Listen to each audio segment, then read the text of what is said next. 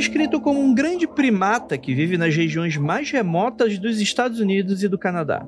A criatura tem uma semelhança muito grande com o Yeti tibetano, mais conhecido como o abominável Homem das Neves do Himalaia. Relatos de pessoas que já teriam se encontrado com essa criatura sobrenatural o descrevem como um primata bípede muito alto, entre 2 a 5 metros, coberto de pelos de cor marrom escuro e rosto sendo uma mistura de gorila e ser humano. E muito antes de programas de TV como o Em Busca do Pé Grande, ou de muitos outros documentários, jogos de videogame, filmes, a busca por esses seres eram transmitidas em canções e histórias sobre um primata sobrenatural ou metamorfo que protege a Terra e os povos originários. Mas a verdade, qual será? Quem é o Pé Grande? Ele existe mesmo? Aqui no Mundo Free Confidencial, a gente vai debater sobre sua existência, sua origem e teorizar bastante logo depois da vinheta. Então, bora lá!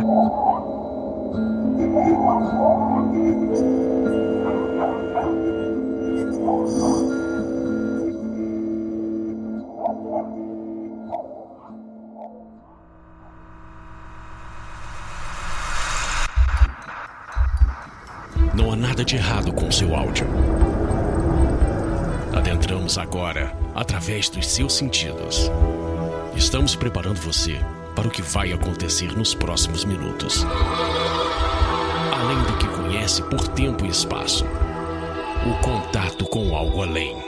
Não conte para ninguém e nunca olhe para trás, pois este é Mundo Freak Confidencial.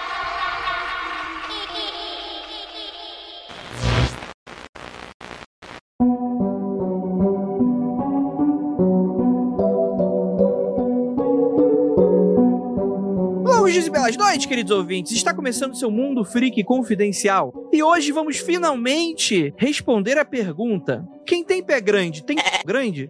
Mentira, Murilo, corta, dá um bip pelo amor de Deus. Meu Deus do céu, onde que nós estamos? Vocês nunca tiveram essa discussão? O amigo, tipo, falar, pô, calço 48. Você não fica na dúvida? Ah, André, quando eu tinha, sei lá, 16 anos, né? Não com depois dos 20. Afinal de contas, vamos falar do pé grande. Afinal... Cara, vocês acreditam, ouvinte, que a gente nunca falou do pé grande? Isso é muita loucura. A gente já falou do Yeti, do abominável homem das... Não, abominável não. O Yeti é meio que a gente fez uma dobradinha aí. O amigável Homem das Neves. Por que abominável? o amigável. Não te fez nada. É porque é russo, né? Aí, né, tem essa questão xenófoba, né? É, é, isso aí é propaganda do capitalismo durante a União Soviética. Por isso que esse nome aí. Eu sou o André Fernandes e pra me ajudar temos aqui ele, nosso queridíssimo Rafa Giacomo. É, a primeira vez que eu vi um pé grande foi no filme lá, Harry, o meu amigo pé grande, se eu não me engano. Caraca, eu odiava esse filme. Eu odiava esse filme. Já veio muito ruim, mas beleza. Me fez uma memória aí. Mas, mas bom, bom não é, mas distrai. E temos aqui nosso queridíssimo Luca Balaminuti. Você sabia, André, Não. que já tivemos reais orangotangos gigantes? Imagina um orangotango de 3 metros de altura, assim, 300 quilos, um bicho enorme, assim, igualzinho o orangotango de hoje em dia, mas enorme, enorme, assim, andando pela floresta de bambu, que maneiro. Cara, vou falar que eu tenho. De macaco eu tenho medo. Macaco, ele é um bicho. É, é porque o ser humano é pior. Mas o macaco, ele é um bicho, né? Ele tá lá, né? Como diz um certo juiz, o, o, o crime é impossível acabar, pois o homem veio do macaco, um animal assassino. Quero ver chegar pro orangotango gigante e chamar ele de macaco pra ver o que acontece com você. Macaco é você. e temos aqui nossa queridíssima Gabi Larroca. Hoje a gente vai discutir nesse programa se o pé grande do pé grande é a única coisa grande que ele tem no corpo. Olha aí. Ai, Jesus. Ele tem um grande coração, defende a mata. É, falei um grande nariz. Você que já partiu, né, pra baixaria, como sempre. É como sempre. Eu só falei. Perfeito, perfeito. Ge- Gente, esse programa é um programa documental, sério, em que a gente vai descobrir a verdade do nosso queridíssimo pé grande, o amigo da natureza, né? A ideia do pé grande, no geral, é muito conhecida como um folclore estadunidense, né? E de várias outras regiões próximas ali. E a gente conhece muito por causa da cultura pop, né? Porque aqui a gente, sei lá, dá, dá pra tentar traduzir como uma pinguari, que inclusive Não. Não, dá, ué. Um símio gigante, né? A diferença é que, enfim. Mas não é tão forte, né? Não tem tantos Dwight caçando mapinguaris como o pé grande, né? Mas a ideia geral é que tem muita gente que leva ele muito a sério. E pouca gente sabe, mas pode existir meios dele existir sim. E eu, eu, vou, eu já vou hipotetizar no final desse episódio uma forma desse ser existir. Mas como todo monstro criptozoológico, né? Que é muito polêmico, né? Você é muito controverso, né? Tem gente que gosta de falar que é ciência e etc e tal. E realmente é tem umas coisas meio esquisitas nesse, nesse rolê todo, mas que é muito difícil de provar, né? E fica aquela eterna pergunta: por que, que ele nunca apareceu de fato, né? Se é que ele existe, né? E a gente vai debater isso aqui nesse programa de hoje, mas antes, temos aqui um recadinho bem rapidinho para você. Ouvinte, virei TikToker. Vocês vão lá no arroba Mundo Freak, tudo junto, e vocês vão ver o Falando de ET. Na semana que a gente tá gravando esse episódio, é a semana da revelação. Eu espero que quando a gente tiver publicado esse episódio no futuro, a gente já. Eu já, já tenho uma foto comigo abraçando um ET pela primeira vez, quando eles estiverem vindo, né? E vocês vão ver eu falando de ET, falando de TikTok, falando de diversas outras coisas, assombrações, etc e tal. Arroba Mundo Freak, como eu falei. No Twitter, arroba underline freak. E é claro, lembrando que o Mundo Freak Confidencial é exclusivo do Spotify, mas temos programas independentes que dependem de você. Então, apoia.se barra confidencial. E ó, se tudo der certo, em março a gente volta, inclusive como aconteceu comigo, tá, gente?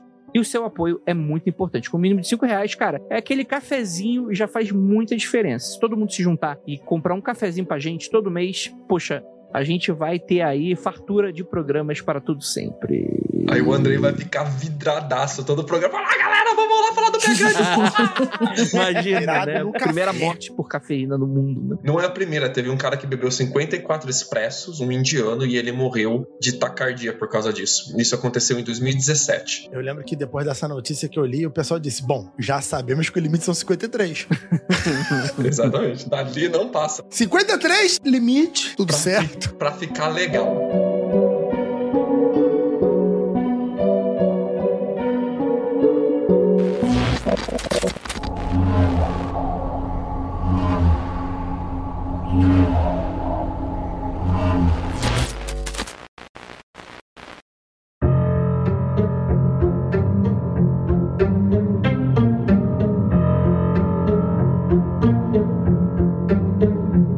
Grandes, eles são descritos como uma espécie de primata gigante, né? Que viveria nas regiões mais remotas ali entre Estados Unidos e Canadá. E a criatura tem uma semelhança muito grande com o Yeti tibetano, que a gente já teve episódio, que é o nosso episódio número 62. Olha só, banda. Quase 500 episódios chega, não tô aguentando mais. Não compre mais cafezinho, gente. Chega, eu quero acabar com isso aqui em algum momento. Brincadeira, compre sim. E a ideia é que ele seria bípede, né, como a gente, e ele seria muito alto mesmo, né? Alguns falam entre 2 a 5 metros acho um pouco exagerado, né? Tipo o Chewbacca. É, tipo um Chewbacão, um Chewbacão. É, sabe, eu vou falar a real, eu penso em pé grande, eu penso no Chewbacca. Eu sei que o Chewbacca não é um pé grande, tá? Não precisa vir o nerd do Star Wars explicar todo o lore do Chewbacca. Só tô falando que, tipo, é meio que um estilo parecido, assim, do bípede grandão. Como não é. Agora eu estou decepcionado. Eu podia jurar que era o Chewbacca que caiu na Terra e ficou aqui. Viu? Mas o, o, o, lore, o lore do Chewbacca, ele é semi-baseado no pé grande mesmo. E a gente vai entender um pouco melhor sobre o folclore, de onde vem o pé grande, mas é muito chupinhado do folclore dele mesmo. É que a gente tem que fazer o disclaimer toda vez que a gente fala de Star Wars, senão aparece, não, porque quando eu assisti Star Wars em 1960, nem existia ainda, mas a pessoa já tinha assistido, entendeu? ela sabe mais que todo mundo junto. e eu, eu já sei da onde que rede social veio. Provavelmente da, da rede social onde a saúde é mental, né? Vocês, a gente, vocês sabem qualquer merda. Hoje em dia tá parecendo sem noção querendo cavar falta, né? E naturalmente eu dou com muito gosto. Mas voltando aqui a falar de pé grande, né? Eu dou com muito gosto. Falando aqui do pé grande, vamos, vamos voltar aqui, né? A ideia é que ele teria um, um pelo amarronzado, né? Um marrom escuro, bem escuro. E ele teria meio que um odor forte ou desagradável. Isso é muito relatado em diversos encontros, supostos encontros aí que a gente teria aí. Qual é o cheiro de um macaco? Eu acho que não é cheiro de macaco, acho que é outra parada. Não, mas qual é o cheiro de um macaco? Tipo, eu nunca cheirei um macaco. É tipo cheiro de cachorro, assim, de, de você Cachorro fica molhado, molhado, tem um né? cheiro. Tipo, É, será que é um cheiro assim? Eu acho que eles tomam banho, mano. Não deve tomar banho um macaco? Sei lá. Eu tava no zoológico de Piracicaba e lá tem três ilhazinhas em um lago e lá moram os macaco-aranha, né? Com uns cipós assim conectando as árvores das ilhas pra eles irem de uma ilha pra outra. Bem maneiro, inclusive. Eles têm todo um playground e tal. Aí tinha três macaco-aranha que eles estavam segurando um no braço do outro, assim, fazendo uma corrente e se estendendo o máximo possível, assim, na beira do lago, porque tinha uma pedra um pouco distante da beira do lago com uma tartaruga em cima. Aí ele se estende, se estende, se estende, aí ele dá um tapa, vira a tartaruga e os três começam a dar risada e bater no chão, cara. Cara, Filha da puta. Macaco é bicho covarde, cara. A tartaruga olha assim, ó, arrombado. Em 1929, a gente tem um cara chamado J.W. Burns. Igual dos Simpsons, né? Nossa, pensei que ia falar Bush. Bush. J.W. Bush. Fala. né?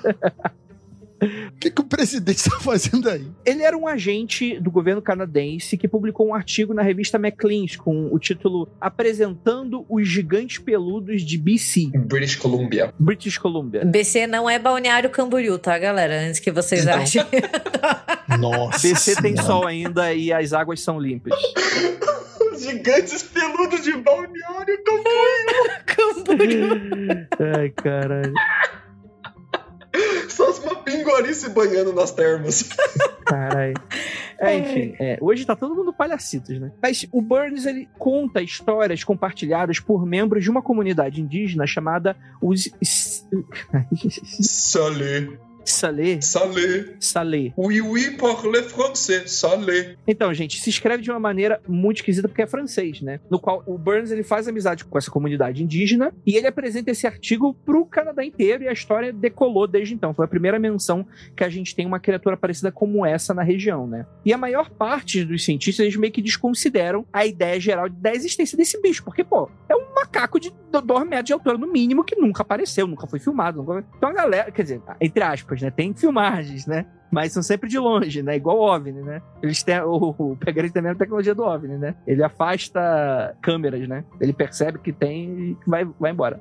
E os historiadores geralmente traçam que o fenômeno assim da existência do pé grande é uma combinação de fatores e fontes que vão se entrelaçando através da história, né? E, e que inclui tanto culturas indígenas como essa figura do homem selvagem, né? A ideia do europeu quando chega aqui, né? Causos populares e todo um pensamento positivista, né? Que é um aumento cultural nas preocupações ambientais e conscientização. Então, assim, quando o pé grande surge, ele vai, ele vai se modificando através do tempo, né? Dependendo da cultura e da região, né? E eu super concordo com a nossa pauta quando fala isso, justamente porque, poxa, é muito aquela ideia quase Tarzan de, poxa, eu tô vindo para um lugar inóspito, exótico, aspas, aspas, né? Que eu não sei de nada e com muitas ameaças e coisas nesse sentido, né? É, tem um motivo que o mito surgiu de British Columbia, Colômbia Britânica, onde iam se assentar os colonos britãos. Eles chegavam lá, eles com a cabeça de que eles são civilizados, e eles encontravam nações indígenas que moravam ali na região há milhares de anos.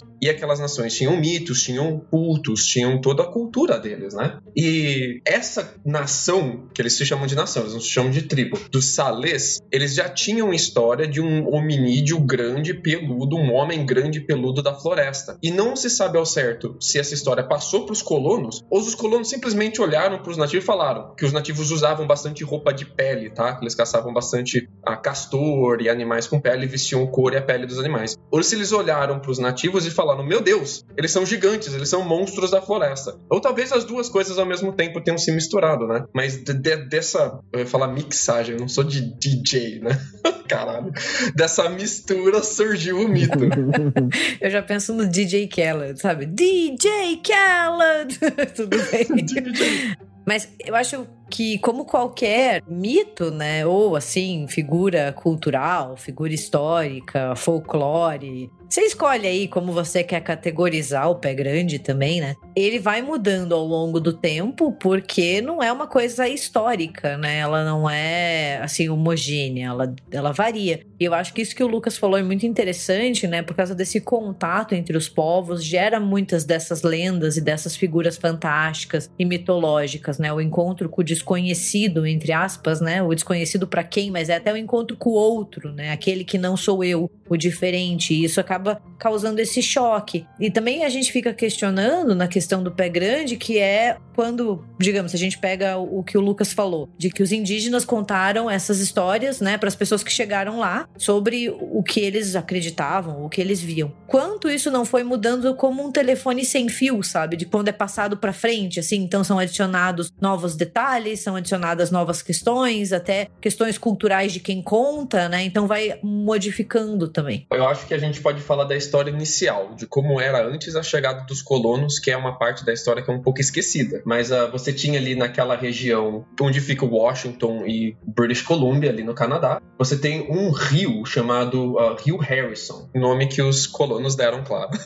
e o Rio Harrison ele vai subindo de oeste ao leste, de sul ao norte, meio que uma diagonal, e ele vai entrar entre duas grandes cadeias de montanha. Então você imagina um corredor relativamente plano e duas grandes cadeias de montanha, assim, através dele o rio entrando nesse corredor. E esse rio ele separou que eram duas grandes aldeias que viviam juntas em duas e só a parte do norte sobreviveu o contato com os colonos. A parte do sul ela, ela foi integralizada na cultura dos colonos, misturou tudo, eles não se não tem mais aquela coisa de identidade de nação, mas a do norte sobreviveu. Eles se organizam se chamando de Chehalis First Nation, seria a primeira nação Chehalis, né? E o símbolo deles, inclusive, é o Sasquatch, que é o pé grande. Ele, o símbolo, um símbolo da bandeira deles, você vai no site deles, o logo do site deles é o Sasquatch. E na tradição dos Salês, que é a galera do norte, tinha um grande ser que chamava Chaos. Ele era o transformador. O Chaos ele derrotou um poderoso xamã conhecido como o Doutor. O Doutor é uma uma tradução meio que livre aqui, mas é mais como se fosse o grande xamã, o grande ancião, alguma coisa mais assim. E ele transformou esse xamã em pedra e quebrou essa pedra em vários pedaços, espalhando os fragmentos para impedir o retorno desse xamã. O coração desse xamã caiu nas margens do lago Harrison, que é um mega lago que fica ali entre essas duas cadeias de montanha, e tornou-se o local onde os Salês se originaram. Então eles acham que eles se originaram da pedra que era o coração do xamã. E essa cultura, inclusive essa história sendo recontada de, diversas formas, tem evidência mais ou menos dela de 1500 anos atrás. Então, tipo, é essa mesma cultura se passando de tradição oral e de tradição não oral, inclusive, também. E essa galera acreditava na existência do Sasquatch, ou na da forma que eles falaram, Sasquatch, né? Ah, é difícil acertar a pronúncia dele, então perdão, galera. Mas ele era um, um ser mais ou menos místico da floresta, que ele era metamorfo. Então ele não se apresentava apenas como Sasquatch, como pé grande, mas ele podia ser águia, ele podia ser peixe, ele podia ser urso, ele podia ser planta, ele virava a árvore, inclusive. Isso para mim é uma ideia muito mais legal do que só o, o homem abominável peludo da floresta, né? Muito mais legal. Ele é, um, é uma criatura que protege a floresta, né? Assim, ou protege o redor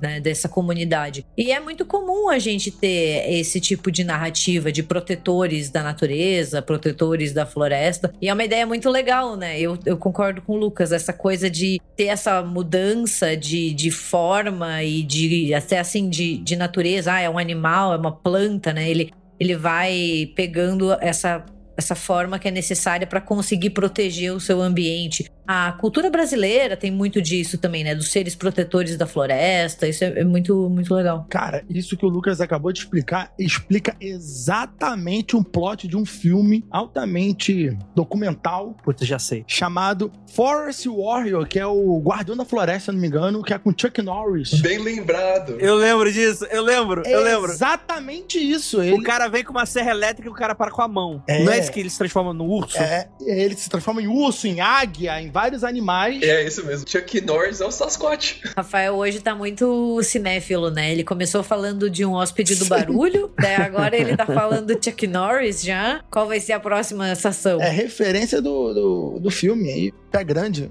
Quando a gente alugava fita, tinha aquela promoção de pegue duas vezes, vem a terceira de graça, né? Eu sempre pegava o hóspede quer bananas. Meu Deus eu, eu adorava o hóspede quer bananas. Filme de macaco era criança, meu pai devia odiar que toda vez eu tinha que ver o hóspede quer bananas comigo. Nossa, gente, criança assiste muito o mesmo filme várias vezes, né? Coitados, nossos pais. Cara, e gostaria apenas de fazer uma salientação aqui, eu não sei se essa palavra está corretamente utilizada, porque existe uma crença dos indígenas norte-americanos, né, no geral, não sei se fazem parte do Canadá, com aquela questão do Skinwalker, né? Que a gente já falou sobre ele em algum Mundo Freak que eu lembro. A gente... O Mundo Freak, o rancho Skinwalker. A gente explicou que é o Skinwalker porque ele dava nome ao rancho, né? A galera achava que o rancho tinha poderes porque ali passava o Skinwalker. Uhum. Perfeito, perfeito. Né? Que tem mais ou menos essa mecânica, só que no caso, ele seria um xamã. Mecânica Magic agora. Não, Carta, é... pague duas florestas e o Skinwalker vai ser monado. não, acho que um tem que ser pelo menos cinco, com certeza com tóxico ainda. Porque ele era um lich, né? Ele era meio que um, assim, uma tradução meio tosca, assim, para fazer, fazer entender com o folclore de outra região, né? Ele seria meio que um xamã que fica do mal, né? Um xamã Sith, né? E aí ele teria essa habilidade de se tornar outros animais, mas ele, ele seria mais um feiticeiro, né? Fazendo mal para outros para outros seres e por aí vai, né? Que é o Chaos na mitologia do Salês. O Chaos é isso, ele é um xamã que ele ficou do mal. Ele, ele começou a usar os poderes naturais e transmorfos dele para fazer o mal. Desculpa, o, o doutor, o xamã do mal. Aí vem o Chaos, o transformador, e, e dá o cabo no doutor. O doutor, ele era esse, esse Lich, né? Esse xamã malvado, esse avatar que não que tá puto. Tem, inclusive, no episódio de Avatar, a lenda de Yang, um, um episódio muito interessante que tem um espírito de um panda tocando terror, né? E é um espírito transmorfo da floresta que tá muito puto. Seria a mesma coisa. Um, um skinwalker que ficou muito puto, ele tá usando os poderes dele de forma agressiva, transmitindo raiva, ódio, né? Não é passivo mais. É isso aí mesmo.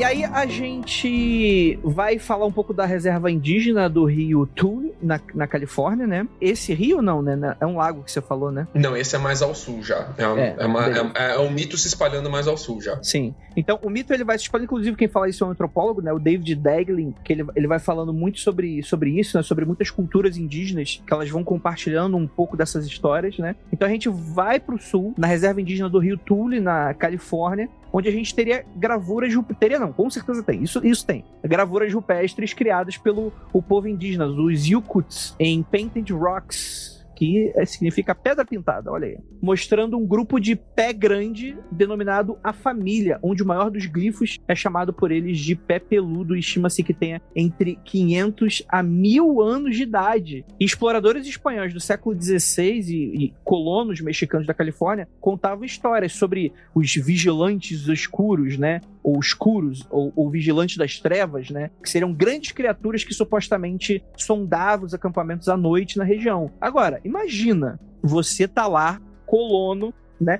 Que é que colono tem que se fuder mesmo, então isso eles mereceram. Mas ele tá lá no escuro, no meio do, do, do, do rolê, naquele breu total, e de repente tu acredita que tem um ser desse do lado de fora da barraca. É para deixar a galera pneu mesmo, cara. Isso aí com certeza. A lenda do pé grande, ela vai ganhando muitos, muitos contornos, né? E qualquer um, a gente comentou aqui antes do programa, que tem programas do, do Discovery e vários produtores que fazem essas caçadas e entrar em florestas e ficar dias e escuta barulho. Então tem toda uma cultura, principalmente nos Estados Unidos, que é o local do pé grande, de muita gente acredita realmente no pé grande. Né? Não é só a cultura nativa, né? Tem toda um, um, uma galera que gasta dinheiro, gasta tempo, não só procurando, mas assistindo. Quando eu assisto, geralmente é pela curiosidade do rolê maluco, o que, que eles vão achar. Claro que nunca acharam nada, porque o dia que isso acontecer vai sair nos jornais, vai ser televisionado, mas é muito curioso é, o papo dos caçadores que eles vão descrever, como o André falou,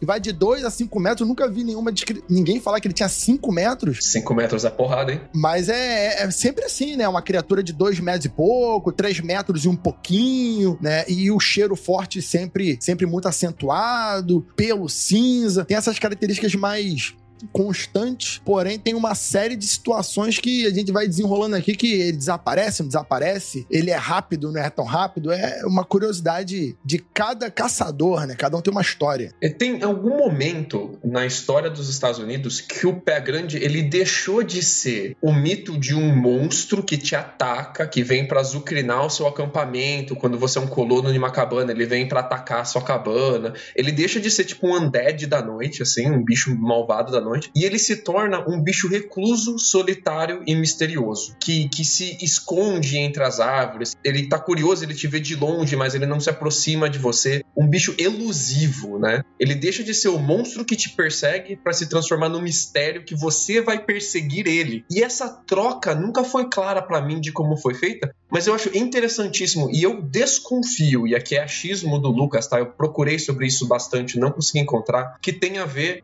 com o investimento pesado nos anos 60 e 70 em estruturas de parques nacionais. Nos Estados Unidos tem uma cultura muito forte de fazer trilha, acampar escoteirismo. Muito forte mesmo, assim. É muito comum as famílias levarem as crianças para ficar tipo uma semana embranhado na mata. Isso existe no Brasil também, mas aqui é uma escala comercial muito maior. E isso só existe porque eles investiram pesado em estrutura nesses parques nacionais. Porque eles são parques nacionais de verdade, são reservas. Você se embrenha lá dentro, cara, se se perder, você precisa chamar o resgate, o resgate precisa lá te ajudar, te, te tirar dali, né? Então tem todo esse sistema lá. E nessa virada, a mata parece que deixou de ser uma mata malvada que te ataca, que o colono tem medo, e passou a ser um negócio que você quer descobrir descobrir, explorar, investigar, né? Uma coisa até mais educativa, mais, mais TV Cultura.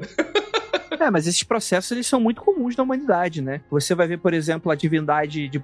Olha para onde que eu tô indo, né? A divindade de Poseidon, né? Ele é um deus muito mais selvagem, ele é um deus muito mais do tipo, você reza para que a sua embarcação volte bem, né? Ele, é um deus em que ele é muito porradeiro, ele dá merda mesmo, muito invejoso, né? Muito reativo, né? As questões todas. E quando a gente vai ter o Netuno em Roma, que é basicamente o mesmo deus, mas não é o mesmo deus, porque aí a gente já tem um domínio dos mares bem mais tecnologicamente mais avançado. Então, o barco e os mares significavam mais comércio do que o perigo de você não voltar. Então, o Netuno se torna o deus do comércio e da moeda e da transação. Então isso é muito engraçado como essas relações humanas com a cultura, elas vão se modificando com questões práticas, sim. Isso é muito comum. Netuno capitalista. Ele, é, ele vira o capitalista, exatamente. É uma questão também muito de mentalidade quando a gente fala, né? De, de mudança tanto de imaginário quanto de mentalidade. E essa história do pé grande, né? Do início ele ser essa criatura mais perigosa, ou até assim, mais proativa, né? Que chegava para atacar. Eu acho que pegando um gancho muito no que o Lucas disse, tem muito a ver com essa ideia dos colonos de chegar em uma terra inóspita que eles não conhecem, onde tudo é desconhecido onde eles não, não conhecem, eles não sabem o que tem para além, eles não sabem o que tem ali dentro, né? Então tem esse ambiente de desconfiança e você não pode pegar suas coisas e ir embora, né? Não é tão simples assim quanto tipo, ah, eu tô com medo, não gostei, vou embora, né? Isso vai criando esse ambiente de tensão que faz também com que daí as pessoas vejam coisas em vários lugares e daí você tem o contato entre os povos que já tem essa imagem, já tem essa criatura na sua cultura que passa, né? Então assim, às vezes, se você não acredita no pé grande, obviamente, se você acredita, você vai dizer que ele que ele atacou a, a, o acampamento, mas se não pode ser só um barulho estranho e como você não tem como, você não conhece o lugar, você não sabe o que é, né? Você tá ali, né, em um lugar entre muitas e muitas aspas selvagem. Você acaba criando essas explicações, a humanidade cria explicações para as experiências que a gente passa. A partir do momento que você começa a se sentir mais em casa, ou seja, leia-se nos Estados Unidos, você matou os indígenas, né? E agora você acha que é dono da terra, você começa a ter menos medo, né? E entra no, justamente também naquilo que o Lucas falou, a ideia da descoberta, da exploração, de ir para dentro, né? E ver o que tem. Aliado daí também eu acho muito essa ideia dos parques, uma tecnologia que permite que você também vá. Então eu acho que tem esse movimento. Conforto e segurança.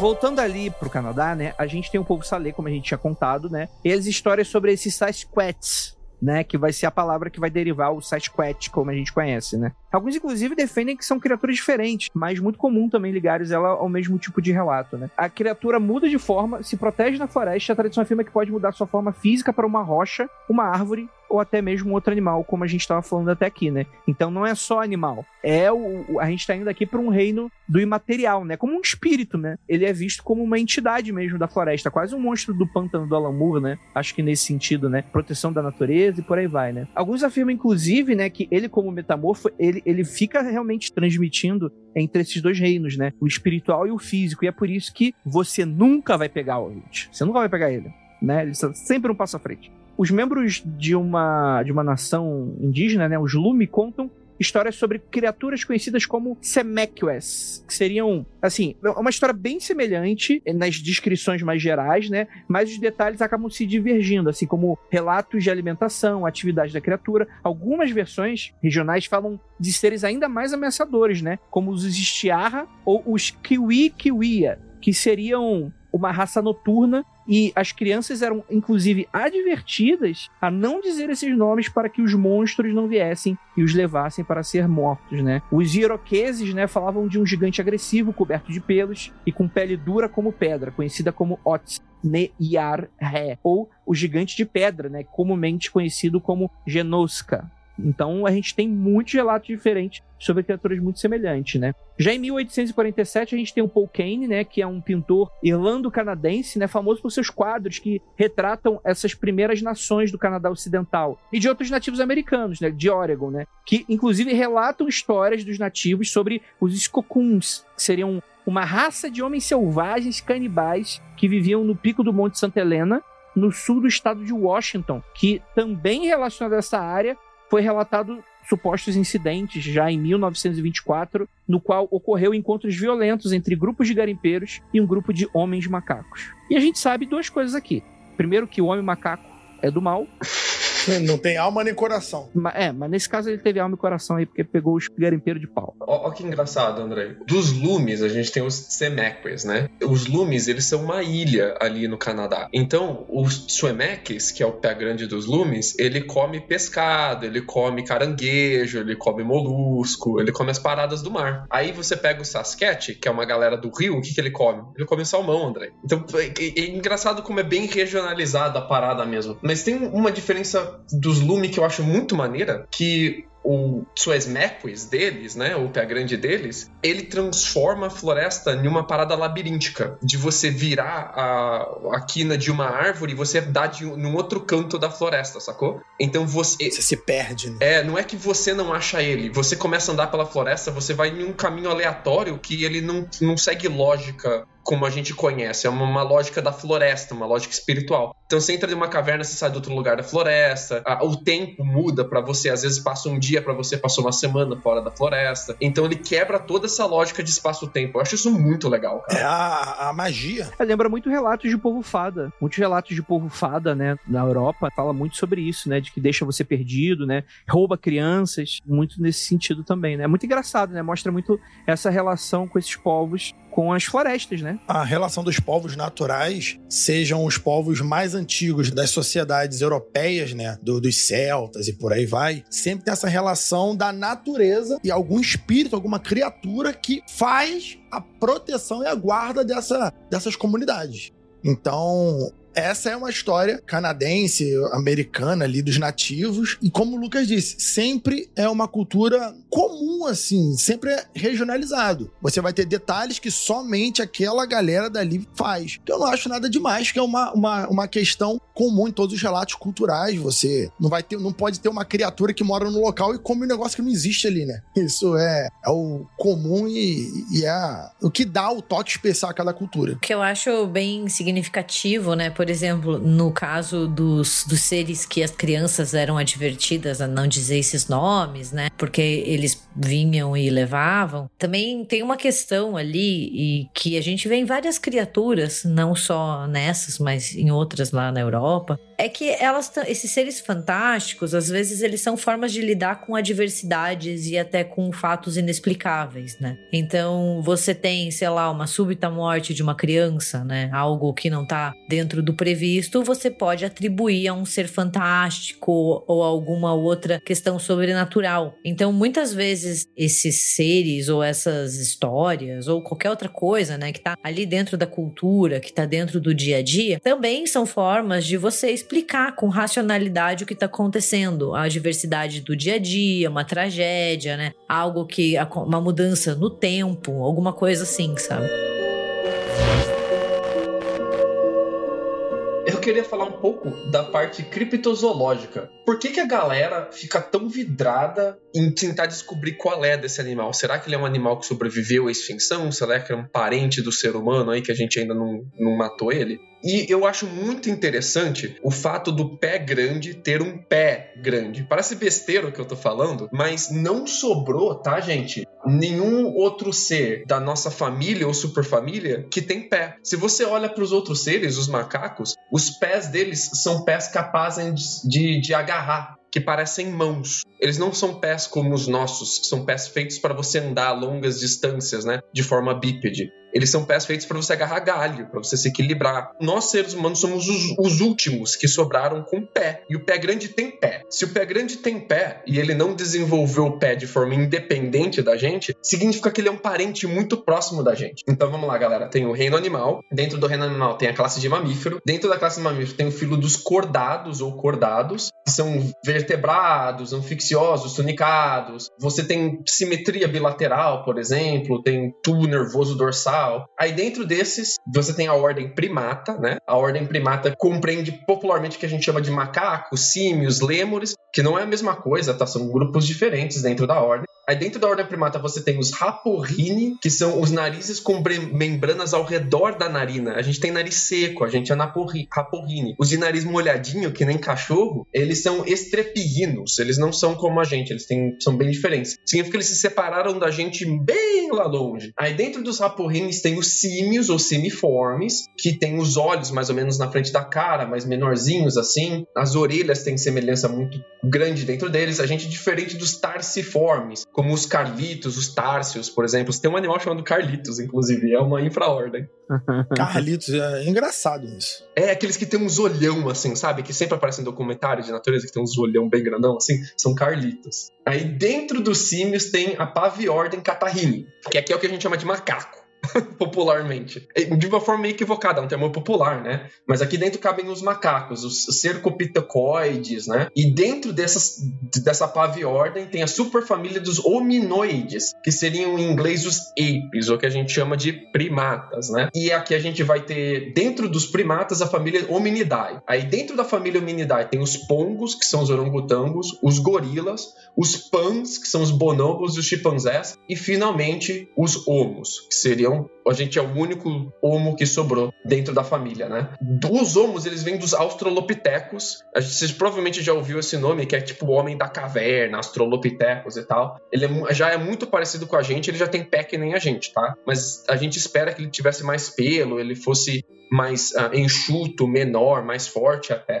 Australopithecus vai dar origem aos homens habilis, os rudolfenses, os ergasters e os erectus. Tudo, tudo é homo aqui, tá, galera? Aí dentro dos erectus, eles vão se diferenciar em dois braços, né? Os neandersovans e os neandertais. Os neandersovans, os nerdosovianos, né? Eles são muito parecidos com a gente. A gente espera que eles tivessem cultura, que eles talvez tivessem ah, uma linguagem já mais estruturada. Ele é quase um ser humano, cara. E a gente provavelmente é o motivo que eles não existem mais se não por conflito direto, por competir por espaço e recurso, a gente acabou exterminando os nerdosovianos e neandertais. A pergunta é, aonde aqui cabe o pé grande? Porque nada daqui do Australopithecus para frente é inteiramente peludo, tá, gente? Já é mais que nem a gente, que é despelado já sem pelo. Despelado é foda. Que não é pelado, né? Des... Como é que fala sem pelo? Cara, boa pergunta. Para alguns, né? Algumas pessoas não têm pelo, outras têm bastante, né? Assim, tem, tem alguns homens que quando tira a camisa, crê. e é engraçado porque se ele tem pé, a gente imagina que ele é pelo menos do Australopithecus para frente, porque do Australopithecus para trás os pés já não são mais tão parecidos com o nosso. Mas ele é peludão. E dos Australopithecus para frente, eles não são peludões, eles não são altos mais mais, tá? Essa galera toda que é homo, que não existe mais, provavelmente por causa da gente, eles eram mais ou menos do nosso tamanho, eles não eram enormes. Então, ele é mais ou menos um paradoxo, porque o pé dele encaixa ele muito perto da gente, mas o fato dele ser peludão e ele ser muito parecido com um primata, encaixa ele lá atrás, com os orangotangos, com os gorilas, com os bonobos. E a gente se separou desses faz muito tempo e eles não têm o pé que nem o nosso. Então, o fato dele ser peludo e grandão e o fato dele ter o pé que nem o nosso é muito contraditório. Por isso que ele parece um, um, um, talvez um elo perdido, um terceiro braço da família que se separou lá atrás com os pongos, os orangotangos, e talvez desenvolver um pé parecido com o nosso independente. A gente tem muitos exemplos na natureza de a que a gente chama de evolução convergente, que é quando diferentes espécies eh, desenvolvem características similares independentemente, sem elas estarem se cruzando, sem elas serem da mesma família mais. Então é muito interessante a existência do pé grande de fato científico e é um dos motivos que os cientistas simplesmente descartam ele, porque a genética dele não bate com o que a gente conhece de árvore da vida. Mas assim, galera, a nossa árvore da vida a gente reorganiza de ano em ano, de, porque você tá sempre surgindo novas descobertas. Então, surgiu um novo elo perdido, um novo braço, não é tipo, não seria uma grande novidade, tá? Então, não, não é por não querer o pé grande que os cientistas não gostam dele, mas é muito por causa da falta de evidências mesmo. Mas ele seria muito maneiro porque não se encaixa em nada do que a gente conhece. Os cientistas não gostam dele, o pé grande chorando.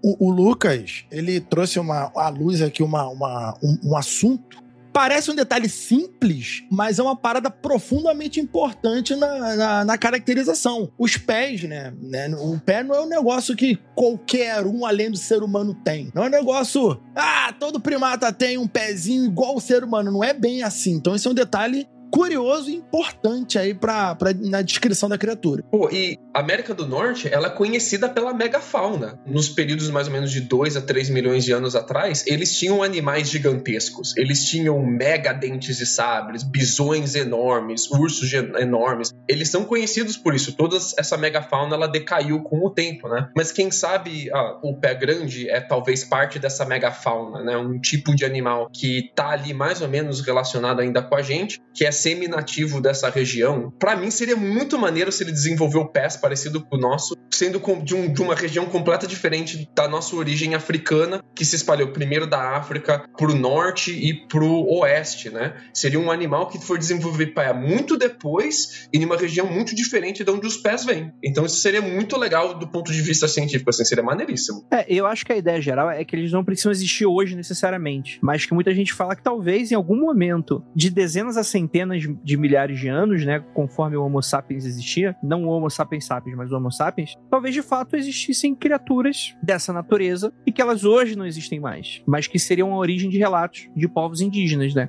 Algo nesse sentido que daria meio que um sentido a todas essas histórias feitas dessa forma, né? Bem, tem uma, uma curiosidade super maneira aqui que é o presidente americano, o Theodore Roosevelt, de 1893, né? Ele escreveu um livro, o Wilderness Hunter, sobre a história do que foi contada por um homem idoso a ele, da montanha, chamado Bauman, que ele falou sobre o pé grande líquido. Sacanagem, não tem líquido não.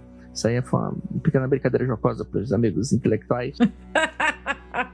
e ele fala que esse velho da montanha fala que uma criatura bípede fedorenta saqueou o acampamento, perseguiu ele e mais tarde se tornou hostil a ponto de ter quebrado o pescoço do companheiro dele no deserto, perto da fronteira Idaho-Montana, ali, né? E o Roosevelt aponta que o Bauman parecia temeroso contando a história, né? E temos até versões menos ameaçadoras, né, que foram registradas, como do reverendo Elkanah Walker, de 1840. Walker era um missionário protestante que registrou histórias de gigantes entre os nativos que viviam perto de Spokane, em Washington. Dizia-se que esses gigantes viviam em picos de montanhas próximas roubando salmões das redes dos pescadores, né? Eles seriam gigantes um pouco mais gentis, né? Então, cara, tem muito relato para não ser nada, né? Quando para pra analisar assim dessa maneira, né?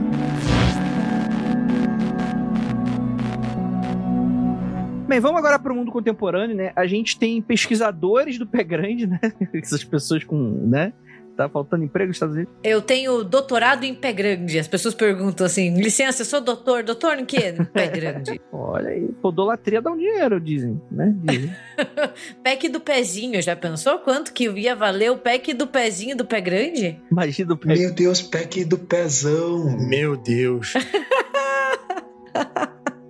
Gente, eu acho que é o pack do. Né, então adaptando, é o pack do pezão mais desejado, né? É caçado. É procurado. O pessoal busca, ainda não acharam. A ideia é que esses pesquisadores, né, eles analisam algumas coisas, né? Que eles falam que invariavelmente tem algumas semelhanças, né? Esses seres, eles atirariam pedras como demonstração territorial ou para comunicação, e outros comportamentos incluem golpes altos contra árvores, ou barulhos como bater de madeira contra madeira, também como forma de comunicação. Além disso, estruturas de folhagens quebradas e retorcidas aparecem colocadas em áreas específicas que foram atribuídas a alguns comportamentos de pé grande, né? O que é muito maluco. Esse é o tipo de comportamento que privilegia você tá na floresta, aconteceu um monte de coisa e tu não vê o bicho, né? É. Não é tipo, é comportamento, ele aparecer e te atacar, não, aí não tem. Ah, é, ele aparecer e te abraçar, também não tem. É, ele, ele joga pedra, saca? Pra quando você tá no vídeo do YouTube, você sentir a pedra. Opa, pedrinha, ele deve estar tá próximo, gente. É aquele momento. Quem jogou a pedra?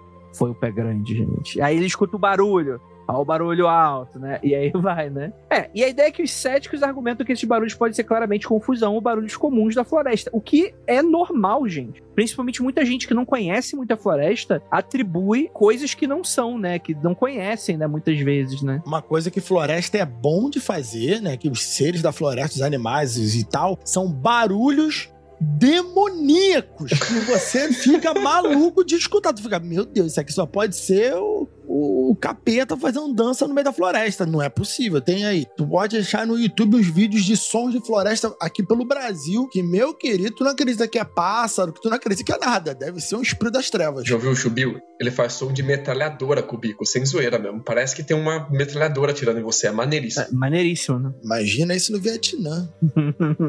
eu, eu posso trazer um detalhe do Theodore Roosevelt? Claro. O, o Theodore Roosevelt, ele é um mito nos Estados Unidos. Ele já alcançou o nível de lenda, assim, né? Tipo, ele é muito mais do que um, uma personagem histórica, para eles é um personagem mitológico de criação da identidade americana. E ele adorava pagar de caçador, tá? Ele adorava a imagem dele com a roupinha de caçador, no cavalo dele. Lucas, só para explicar, é aquele Theodore Roosevelt lá do filme Uma Noite no Museu. Isso, isso, esse mesmo. Nossa, matou a charada, o visual é esse. E eu, eu tenho uma curiosidade dele, que eu aprendi de, lendo vários museus diferentes, juntando os pedaços, que é dele que vem o nome Ted pros ursinhos de pelúcia. Sabe o ursinho de pelúcia Ted? Uhum. É do Theodore Roosevelt. Curta só essa história. Brinca, hein? Brinca, hein? Não, verdade. Um incidente mais ou menos de 1902. Estava rolando uma caçada com o governador de Mississippi. O governador está fazendo uma grande caçada esportiva, porque estava tendo um conflito político ali na região. Ele estava resolvendo esse conflito, chamando um monte de político de um monte de lugar para caçada. E tinham vários times de caçada, era uma caçada competitiva,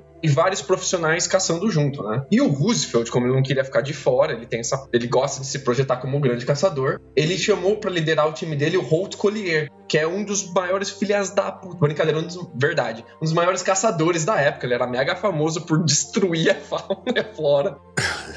Meu Deus. Só que o time dele estava atrasado, já fazia uma semana que eles não matavam nada, não caçavam nada. Então, o Holt Collier mandou trazer um urso negro, que não se sabe direito de onde ele arranjou um urso negro, mas imagina-se que ele trouxe o urso, o urso negro e esse espancou o bicho até ele ficar quase morto e amarrou em uma árvore. Deu a arma pro Theodore Roosevelt e falou: mate o bicho e clame a vitória. Você vai ter ser o primeiro que matou um urso, um animal grande. A gente vai vencer esse concurso. E o Roosevelt falou: não, pelo amor de Deus, não é honrado fazer isso. Olha o estado que você deixou o bicho. Isso daqui não é uma caça. Mas ele ordenou que matassem o bicho com um tiro na cabeça para parar o sofrimento, que o bicho ele ia morrer de um jeito ou de outro, né? Mas ele tava ali sofrendo, tadinho. Esse evento, o Roosevelt queria ficar ficasse caladinho, que ninguém falasse sobre isso, porque era uma coisa meio ruim, né? pegava mal. Só que descobriram isso. E tinha um caricaturista da época que publicou no Washington Post, inclusive é Clifford Kennedy Berryman, o cara ganhou o prêmio Pulitzer, mega famoso ele.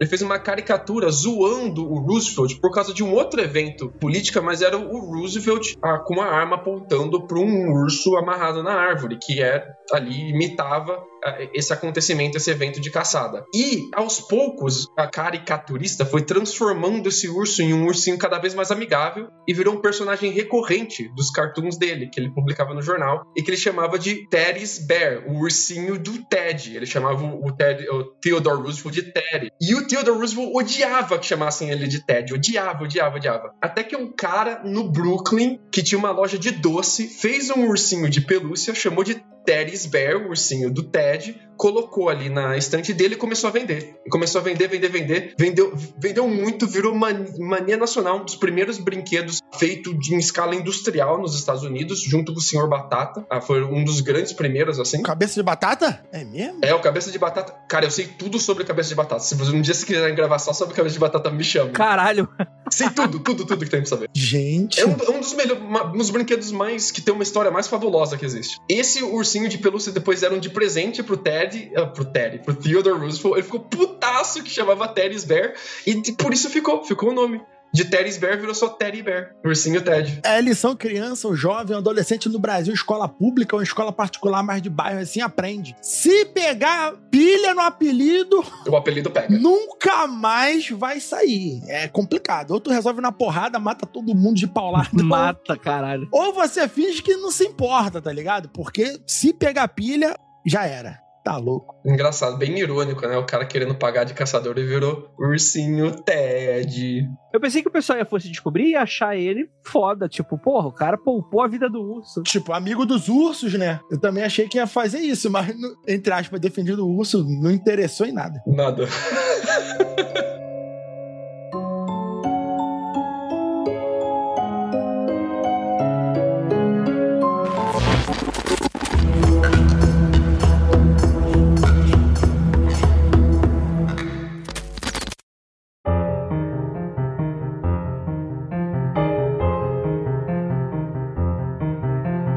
desses programas, principalmente programas de TV, eles se baseiam em várias coisas de pouca materialidade. Mas tem uma que eu fico muito absurdado, que é o quê? O famoso encontrei a pegada do pé grande. Que aí é uma marca aleatória no solo, que é assim, aleatória e a pessoa vai lá e faz o negócio, né? E aí o pessoal fica, geralmente isso vai do, da metade pro final do documentário. Nossa, o pessoal fica louco. Não, aqui é a grande evidência que vai comprovar. Aí os caras fazem aquela marca de gesso, né? Aquela estatuazinha de gesso do pé grande, né? Cara, todo programa merda tem essa porra, né, cara? Todo mundo acha a porra do, do pé do pé grande, né? O, a, a marca do pé. E aí eles vão pra altas análises análises, não da onde que teria vindo, né? Aqueles momentos de ciência, né? Os malucos fingindo que tá fazendo ciência, né? Fazendo a parada, né? Tem, cara, teve algum. Vocês lembram de algum documentário, alguma coisa que realmente tenham entregue alguma evidência material da parada? Olha, evidência material nem absoluto, nenhum. Né? O máximo que eles encontram é pelo, e aí vai pro DNA e dá indeterminado.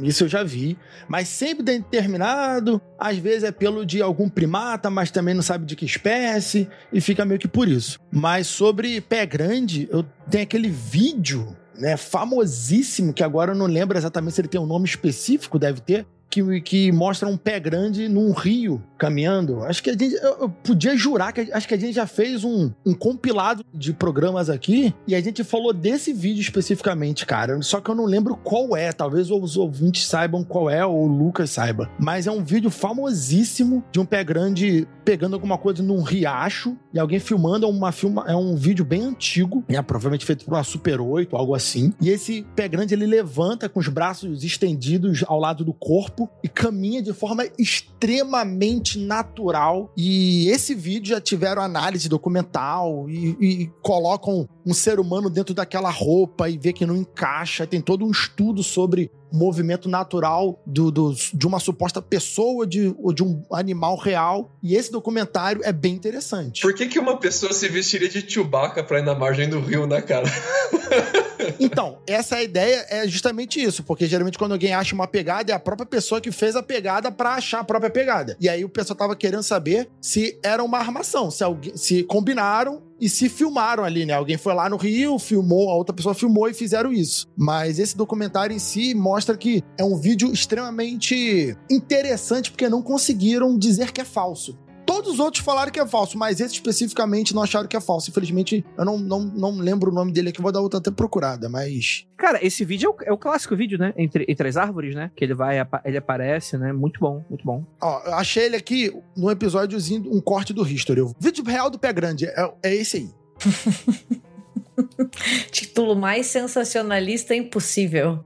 É, o vídeo do History tá melhor evidência de pé grande, do pé grande. Eu assisti recentemente, não é um documentário, né? Mas naquela série da Netflix, O Mistérios Sem Solução, que a Netflix recriou, né? É uma série já dos anos 80 que agora foi repaginada. Na segunda temporada, que lançou ano passado, tem no quinto episódio dessa última temporada um episódio chamado Paranormal Rangers, que vai seguir, né, oficiais navarro que exploram fenômenos paranormais na área ali, né? E claro, né, eles não investigam só o pé grande, tem, tem vários outros ali, mas é um episódio bem legal, assim, sabe? Eu acho que ele tem uns 45, 50 minutos, não vai explicar, não vai ter assim, uau, Ah. é isso.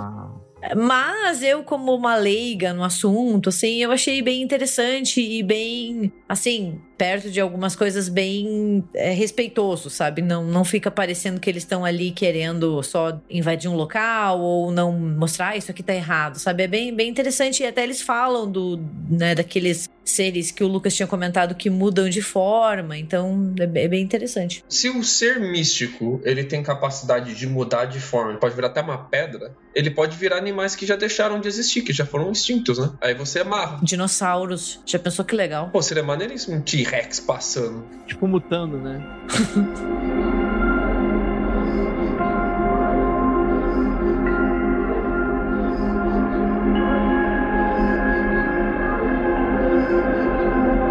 Cara, vamos lá.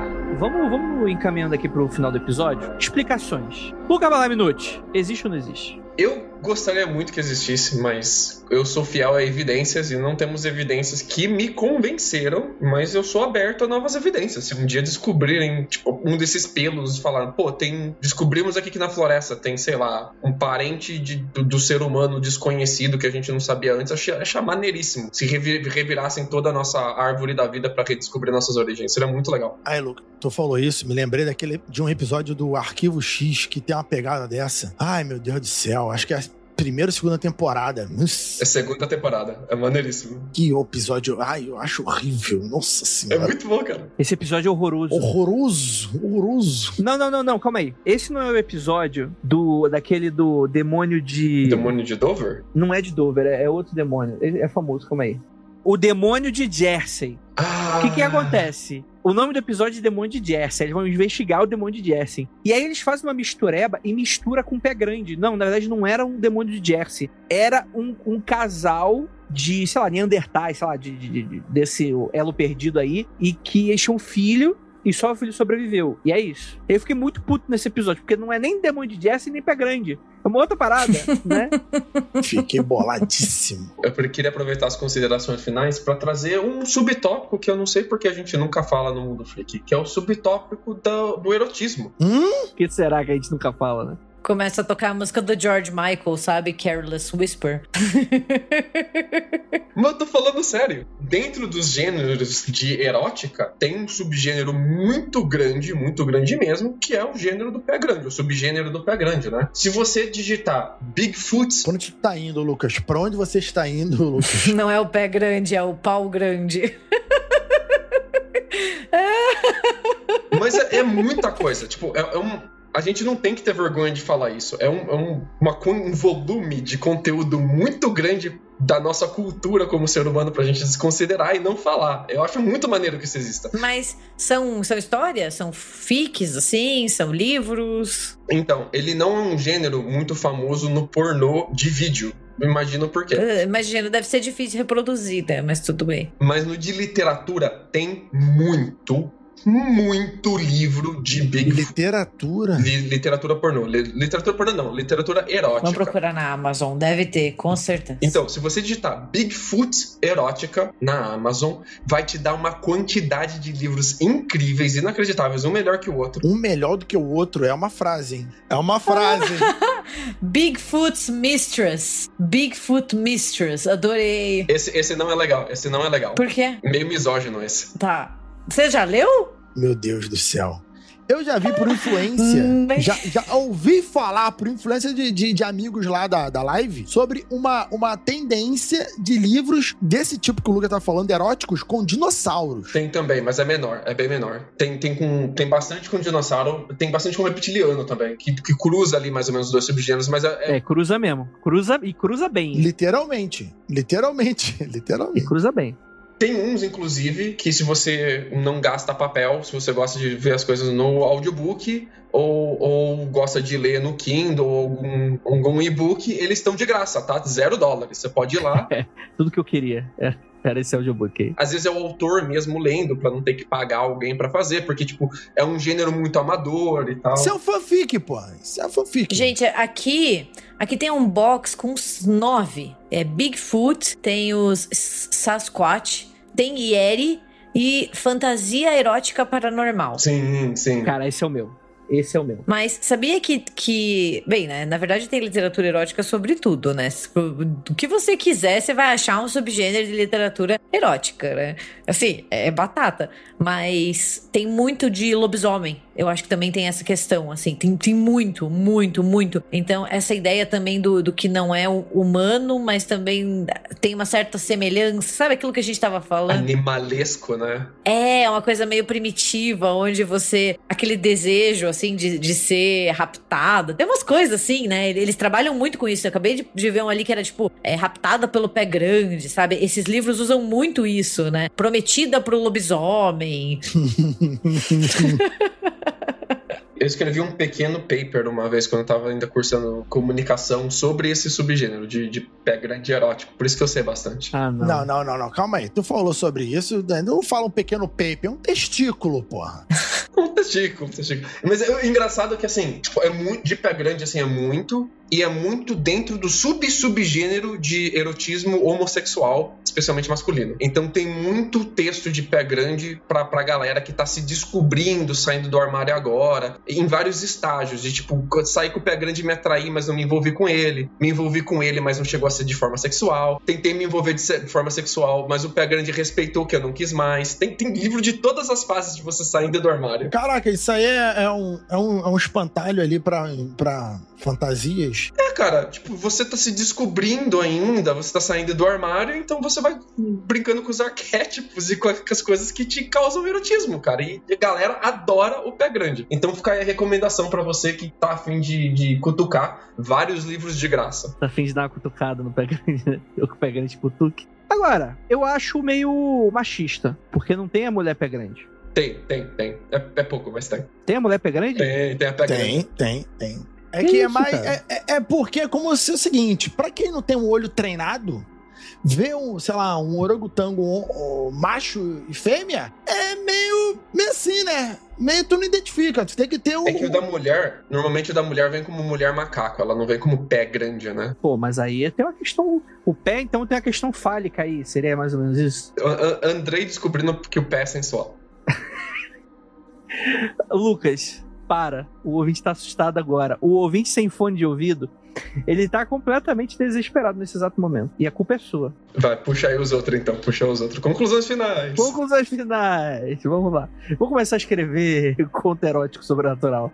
Vou, vou criar um pseudônimo. Vou, vou tentar pensar nisso. Vai ser o, o, o Fandrei Arnandes. Nossa. É, vamos lá, Rafa- Rafael Jacaúna. Fala aí. É que essa conversa me desestabilizou completamente. Virei usuário de Twitter agora. Olha, tem duas ideias, mas uma principal que eu vou falar, que a gente não comentou, mas que o pé grande é um alienígena, é um ET. Uma criatura, talvez uma espécie ciente, senciente, de- que foi aqui deixada, abandonada e passou a viver aqui, talvez um intraterreno, ou até que o pé grande é um animal, é um ser, é um, um- um animal alienígena que foi deixado na Terra, mas, por, mas tem algumas habilidades, que é de se esconder com, com exime habilidade de sumir. Né, um mimetismo muito poderoso, muito talento pra isso. Mas eu gosto dessa ideia também de, de ser uma criatura ou é, fora do paranormal, uma criatura alienígena, né, que, que consegue se esconder com perfeição das vistas dos seus caçadores. Bom, bom, bom. Senhorita Gabi Larroca. Eu tô presa aqui nesses livros que o Lucas tava falando. Gente, volto daqui a um tempo, porque é um submundo que merece ser analisado, assim, de verdade. É, rende muito material. Nós quase gravamos um pod isso sobre isso. A gente leu trechos dele numa gravação, inclusive. Mas quase gravamos. Não, assim, para quem quer mais pelas, pela questão sexual, né? Porque tem tesão nisso, é um lado, mas também para quem quer estudar e fazer um trabalho sobre, de análise, é, é também interessante interessantíssimo. Sem kink shame. Sem kink shame. Fetiche, tá, tá válido. ah, cada um com a sua pira. Se tiver consentimento entre todas as partes, tá tranquila, entendeu? Cada um faz o que quer. Mas eu, eu sou da opinião que eu não creio em bruxas, mas que elas existem, elas existem. Então acho que eu vou muito ao lado do Lucas, assim. Não, não consigo bater o martelo e dizer, ah, existe. O, o pé grande existe, né? Mas também não consigo dizer ele não existe. Nossa, como eu tô filosófica. Agora deu de Leandro Carnal agora, né?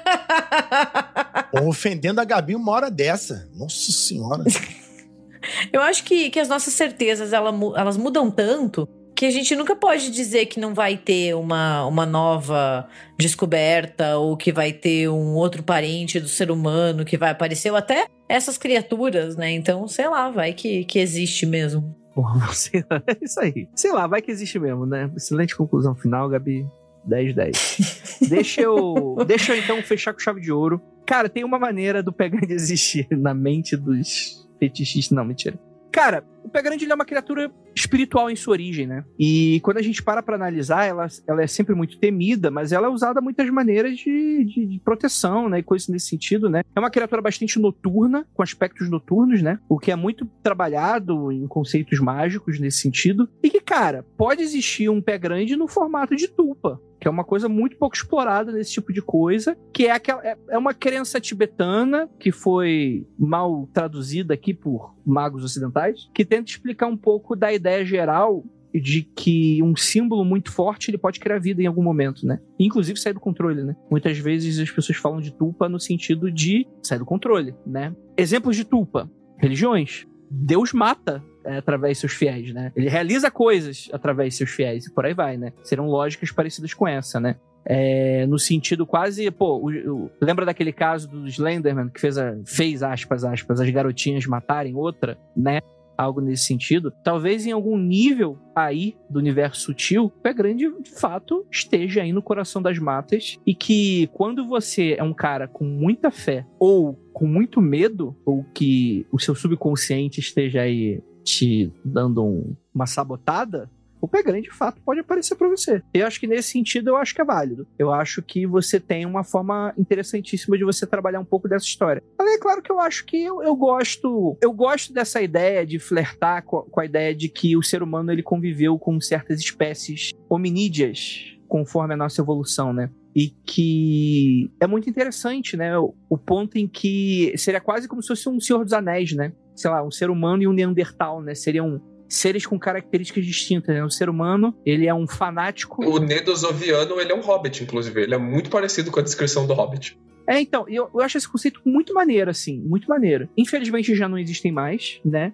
O ser humano ele alcançou uma, umas ferramentas evolutivas, né? Eu, eu, não sei se é o Sapiens que fala um pouco sobre isso, né? De como a criação do, do mundo subjetivo e do simbólico fez com que seres humanos se juntassem e vencessem por números espécies que eram até maiores e mais fortes que eles, né? Nesse sentido, né? E é um problema que a gente convive até hoje, né? Quando pessoas acham que têm o direito de matar outras, né? E por aí vai, né? Por causa do Derrumandô, né? E é isso, gente. Gostaria de agradecer a todos vocês que ficaram até aqui nesse episódio que quase saiu do controle. E aquilo, não olhem para trás.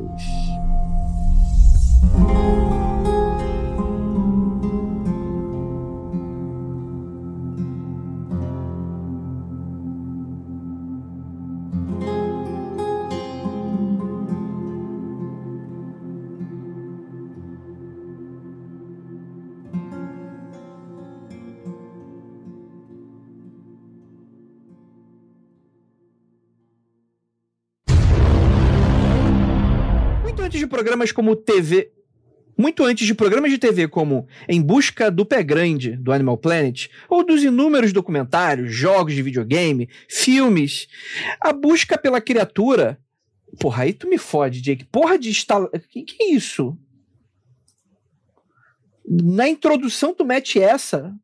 O esta- It's, it's, it's. Stylist. os- é francês. os é styles. Personal styles. Vamos lá. Google Tradutor, salva eu aqui. Não, eu não vou falar essa porra. O, o ouvinte vai escutar essa merda, vai morrer de.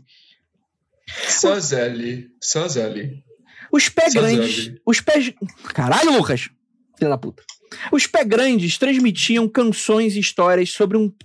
Ah, não, não, é Não, o pé mano, grande. é o nome da tribo indígena, André. Tá bom, Você calma aí, calma Vai lá, Verdade, verdade, eu confundi, verdade, verdade. Você quer que a gente faça a abertura pra você? Vou fazer Não, aqui. o, o Gabi, você tá me desmoralizando, eu vou. Murilo, eu gravo, eu gravo depois essa introdução. Chega. grandes. Eu confundi. Nação pé grande. Ô, Vamos lá. André, não sei se, se isso muda pra gravação, mas eu acho que sua voz está estourada. Você acha que tá estourada? Bem, você- é, foda-se. eu E um dos fenômenos investigados. Ah, que eu vou fazer? Vai se fuder. Desculpa, meu relógio, ele manda eu fazer meditação. Caralho. Eu fico tipo, amigo, não vou fazer isso. Vai se fuder, vai meditar você, entendeu? Amigo, eu não vou fazer isso. Eu não vou fazer isso. Mas. É, e claro, né? Eles não investigam só o pé grande. Uma maneira dessa criatura existir de verdade. Tu não perguntou o Lucas, Claro não, que tá? per... perguntei sim. Perguntei sim. E Foi aí ele desembestou a falar de pornografia aqui nesse podcast. Ah, tá, desculpa. É que desembeçou tão forte que eu nem reparei que era finalmente. Inclusive, eu vou falar o seguinte, hein? Eu acho que vale o Mundo Free Confidencial sobre o erotismo sobrenatural. Caralho, esse Você aí topa fazer essa pauta, chamar o- Lucas? Me chama. Você topa fazer essa pauta ter- com a Jay? Esse tu vai ter que Selecionar chamar o os Daniel. trechos? A gente- chama o Kelly pra ler no ar. Ah, Nossa, aí, aí vai ser a maior audiência. E aquilo. Não olhem para trás. Porque o pé grande vai estar sarrando em você. Até Seus pelos castanhos escuros. ursão. O, seu- o foda é o cheiro, né? O cheiro que dá uma.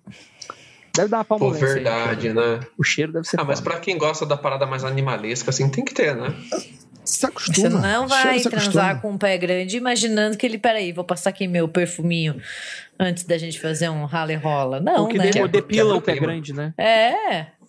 Quebra o clima. Vai tomar um banhozinho, vai tomar um banhozinho antes, vai pro hotel, pé grande e já manda pro chuveiro direto, entendeu? Passa no pet shop antes, né? Aí vai. Põe o lacinho, já viu? Pé grande já arrumadinho. O tio Olha aquele- de lacinho. Aquele lacinho, aquele Caraca. horroroso de cachorro. Passa a chapinha. Parecendo a Vou pausar aqui, tá? Perfeito. A, a Gabi já não aguenta. O monstro do pântano do Alan Moore, né? Acho que nesse sentido, né? Proteção contra a natureza e tal. Contra não. É, proteção da natureza e por aí vai, né? A gente vai ter, inclusive. Baigon, proteção contra a natureza. Tô imaginando, sabe? Tipo, eles fazendo protestos antiambientalistas, tipo, vamos destruir tudo! Queima! Meu Deus. Alguns afirmam, inclusive, né, que ele, como metamorfo, ele, ele fica. mundofreak.com.br